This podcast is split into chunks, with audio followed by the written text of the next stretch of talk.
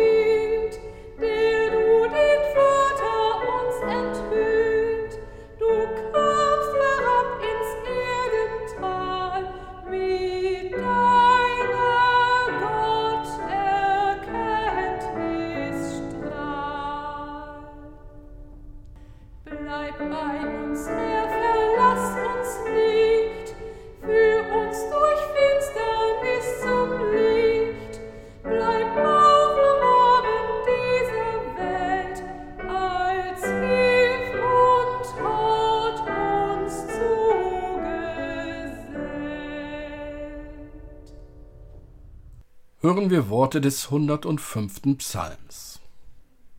Danket dem Herrn und rufet an seinen Namen. Verkündigt sein Tun unter den Völkern. Singet ihm und spielet ihm, redet von allen seinen Wundern. Rühmet seinen heiligen Namen. Es freue sich das Herz derer, die den Herrn suchen. Fraget nach dem Herrn und nach seiner Macht. Suchet sein Antlitz alle Zeit. Gedenket seiner Wunderwerke, die er getan hat, seiner Zeichen und der Urteile seines Mundes. Du Geschlecht Abrahams, seines Knechts, ihr Söhne Jakobs, seine Auserwählten. Er ist der Herr, unser Gott. Er richtet in aller Welt. Er gedenkt ewiglich an seinen Bund, an das Wort, das er verheißen hat für tausend Geschlechter. Er sei dem Vater und dem Sohn und dem Heiligen Geist, wie es war am Anfang, jetzt und immer da und von Ewigkeit zu Ewigkeit. Amen. Lasst uns beten. Von dir, deinem Namen und deinem Tun haben wir selber erfahren durch Menschen, die uns von dir erzählt und gesungen haben, in unseren Familien und Gemeinden. Dafür danken wir dir, Gott Israels, unser Vater. Und wir bitten dich, lass uns nicht aufhören, nach dir zu fragen, dich zu suchen, und schenk uns frischen Elan, von dir zu singen und zu sagen vor den Menschen, die dich vielleicht suchen und nach dir fragen, damit sie hören und glauben. Du fragst nach ihnen und hast sie längst schon gefunden.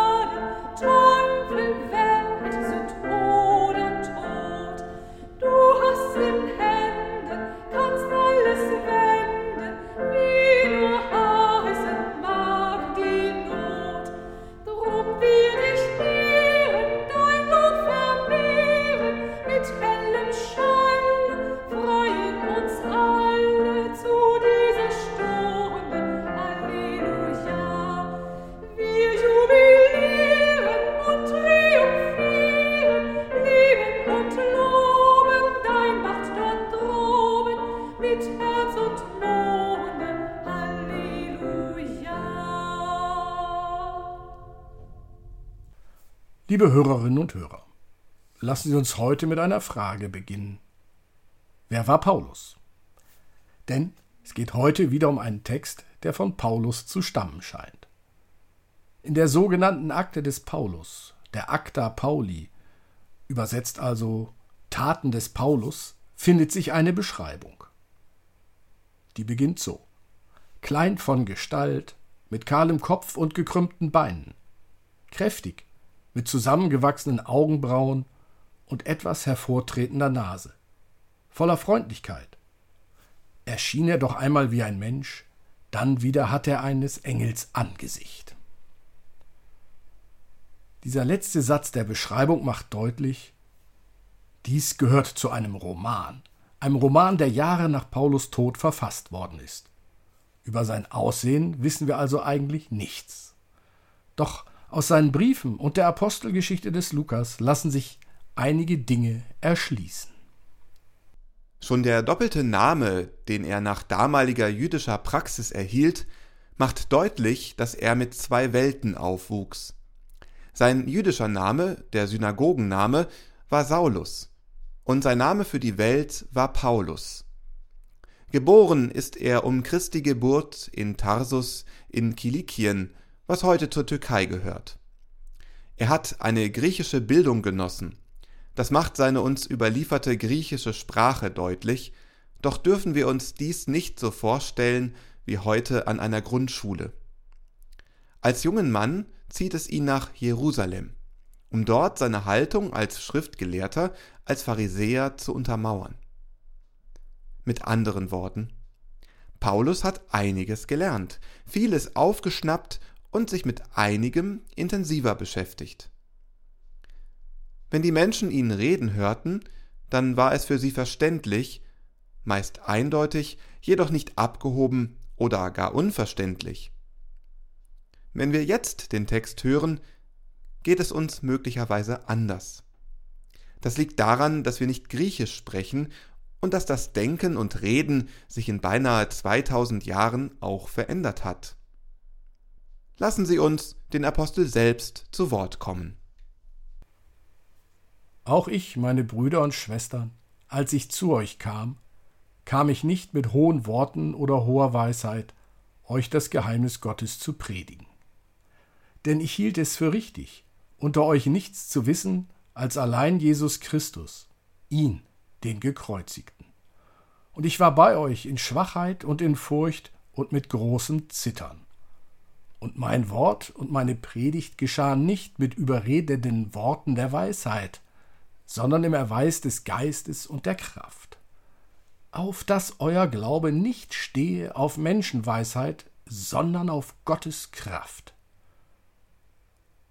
Von Weisheit reden wir aber unter den Vollkommenen, doch nicht von einer Weisheit dieser Welt, auch nicht der Herrscher dieser Welt, die vergehen sondern wir reden von der Weisheit Gottes, die im Geheimnis verborgen ist, die Gott vorherbestimmt hat vor aller Zeit zu unserer Herrlichkeit, die keiner von den Herrschern dieser Welt erkannt hat, denn wenn sie die erkannt hätten, hätten sie den Herrn der Herrlichkeit nicht gekreuzigt.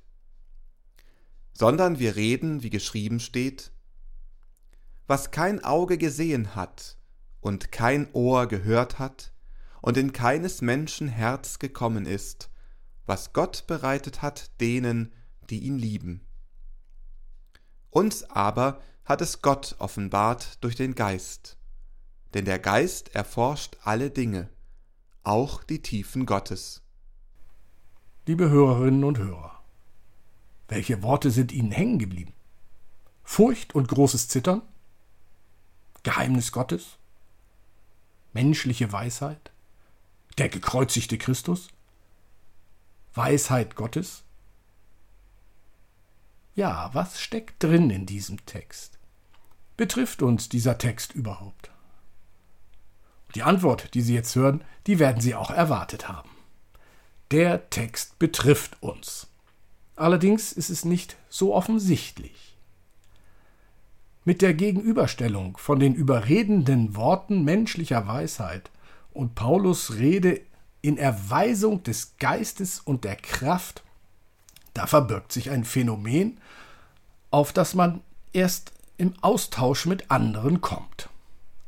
Vielleicht kennen Sie diese Frage. Von wem würden Sie eher ein Auto kaufen? Bei wem eher ein Konto eröffnen oder eine Versicherung abschließen? Natürlich bei der wohlgekleideten und möglicherweise gar hübscheren und attraktiveren Person. Da sieht es doch jeder und jede auf den ersten Blick, wie seriös dieser Mensch doch ist.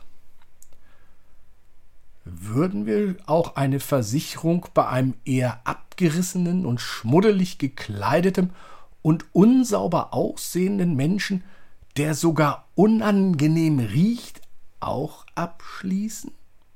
Nee, nee. Außerdem, haben Sie diese Nase gesehen? Wir sind so leicht zu täuschen. Wer uns übers Ohr hauen will, braucht nur Achtung, elegante Kleidung, ein möglichst Achtung, hübsches und freundliches Gesicht, und schon sind wir hin und weg. Sie wollen uns widersprechen, Sie sind dagegen immun, Sie fallen darauf nicht rein. Warum boomt die Schönheitschirurgie? Warum sind die Praxen der Kieferorthopäden voll? Weil jeder Mensch beim ersten Blick in das Gesicht eines anderen zurückzuckt, wenn er zum Beispiel Achtung, schräge Zähne, entstellende Narben oder sehr viele Pickel und Pusteln oder ein sogenanntes großflächiges Feuermal sieht. Das ist die offensichtliche Seite, sie sehen und spüren wir deutlich. Die andere Seite, das Nicht-Zurückzucken, bei sogenannten Hübschen, merken wir ja gar nicht.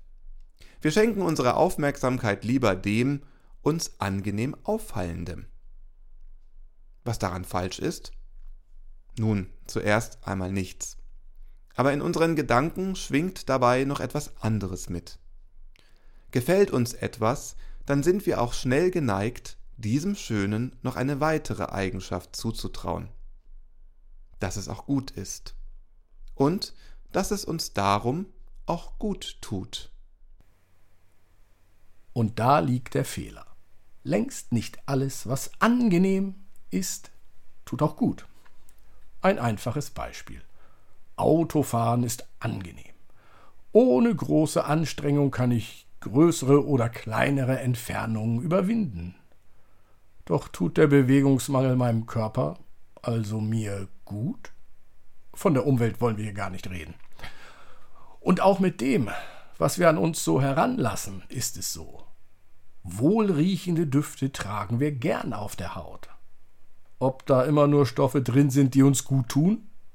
Wer weiß es. Und mit dem, was wir in uns hineinlassen, ist es auch so. Wie gut hat doch vor so vielen Jahren der damals mit Glykol verschnittene Wein geschmeckt. Und so ist es auch mit dem, was in unserem Kopf schnell hineinflutscht. Das, was uns gleich gefällt, das rauscht hinein in die Gedanken und in den Kopf. Die schon mit dem abwertenden Begriff Ausländer genannten nehmen uns die Arbeit. Die Arbeitslosen sind doch nur faul. Die Jugend taugt nichts. Alle denken nur an den eigenen Vorteil. Die Polen klauen alle. Die Sozialhilfeempfänger fahren alle Autos und haben das neueste iPhone. Ja, liebe Hörerinnen und Hörer, wie schnell wird aus einem einzigen Fall, wo es vielleicht stimmt, eine ganze Gruppe, bei der es stimmen soll. Dies ist die menschliche Weisheit und ihr überredendes Wort. Davor warnt Paulus. Habt Acht, wem ihr vertraut. Schließt die Augen. Es ist nicht wichtig, was ihr seht, traut der Verpackung nicht. Prüft, ob das, was drin steckt, auch das hält, was es verspricht. Und dann sagt er, wer hält, was er verspricht? Der gekreuzigte Jesus Christus. Schon Weihnachten ist die Verpackung alles andere als prächtig. Ein Stall, Windeln, abgerissene Hirten. Und die Weisen? Die fallen auch drauf rein und rennen erst in den prächtigen Palast zu Herodes. Und wie geht es weiter? Jesus wächst auf in eher ärmlichen Verhältnissen. Und dann zieht er als mittelloser Wanderprediger durch die Lande und versucht die Menschen mit Worten zu überzeugen. Ihn begleiten, nun ja, nicht gerade die angesehensten Menschen. Der Kleidung ist das mittellose Umherwandern auch recht abträglich. Und dann wird Jesus verurteilt und gekreuzigt. So wird öffentlich gemacht, schaut her. Und an dieser Stelle nicht. hakt Paulus mit seinen Worten ein. Es ist ebenso typisch menschlich, das äußerlich reine, unverletzte, saubere für das Richtige zu halten. Und Paulus warnt davor. Schaut hinter die Kulisse, tragt die Schminke ab, entfernt falsche Anstriche und seht, was übrig bleibt. Hört die Botschaft, prüft die Botschaft, die Jesus mit sich bringt. Amen.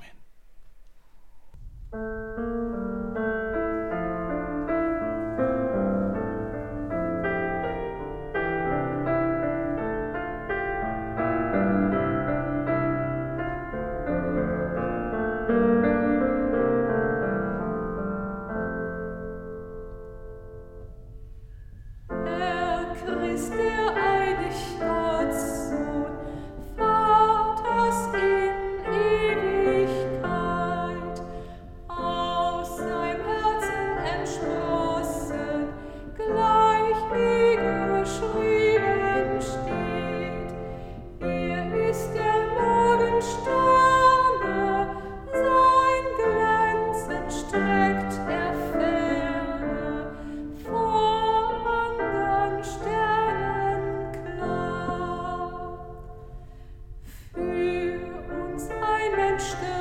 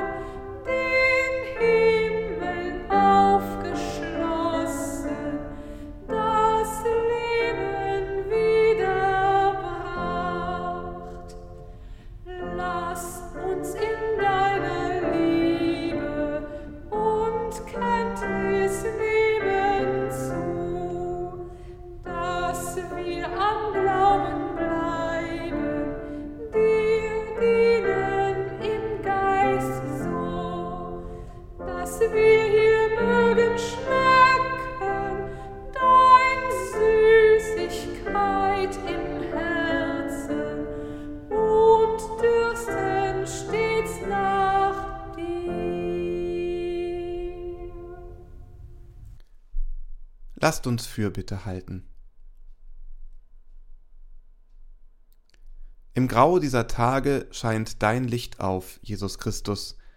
In den Sorgen dieser Tage bist du gegenwärtig. In den Widersprüchen dieser Zeit finden wir bei dir Klarheit. Vor dir dürfen wir verwirrt sein. Du hast Platz für unsere Sorge und unsere Angst. Jesus Christus, wir bitten dich, scheine auf mit deinem Licht. Scheine in diese Welt und in die Herzen der Mächtigen. Leite ihre Gedanken und Pläne, damit sie den Frieden suchen. Scheine in diese Welt und wandle die Herzen der Gewaltherrscher.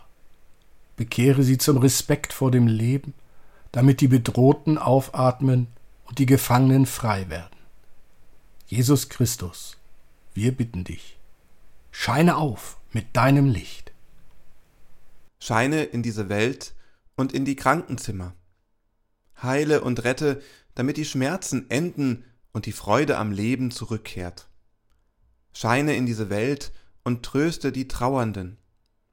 Segne ihre Erinnerungen und gib ihnen Halt, damit die Tränen versiegen und die Liebe siegt. Jesus Christus, wir bitten dich, Scheine auf mit deinem Licht. Scheine in diese Welt und in die Häuser der Weisen. Sprich durch die Klugen, damit ihre Einsichten das Leben besser machen, damit der Hunger besiegt wird, die Schöpfung auflebt, damit die Streitenden aufeinander hören, damit Versöhnung geschieht. Jesus Christus, wir bitten dich, scheine auf mit deinem Licht. Scheine in diese Welt und in deine Gemeinde. Sprich zu uns und zu allen, die zu uns gehören, damit wir dein Glück fassen. Jesus Christus, wir bitten dich, segne uns und diese Welt. Scheine heute auf mit deinem Licht und alle Tage, die noch kommen. Amen. Und so lasst uns beten, wie es uns der Herr durch seinen Sohn Jesus Christus gelehrt hat. Vater unser im Himmel, geheiligt werde dein Name, dein Reich komme, dein Wille geschehe, wie im Himmel so auf Erden. Unser tägliches Brot gib uns heute und vergib uns unsere Schuld, wie auch wir vergeben unseren Schuldigern. Und führe uns nicht in Versuchung, sondern erlöse uns von dem Bösen. Denn dein ist das Reich und die Kraft und die Herrlichkeit in Ewigkeit. Amen. Gehe hin in die kommende Woche. Gott wird dich verwandeln im Glauben. Der Mangel des Herzens, Gott füllt ihn aus. Die Werke des Friedens, du kannst sie tun. Sei gesegnet. Der Friede Gottes komme über dich und bleibe bei dir, jetzt und alle Zeit. Amen.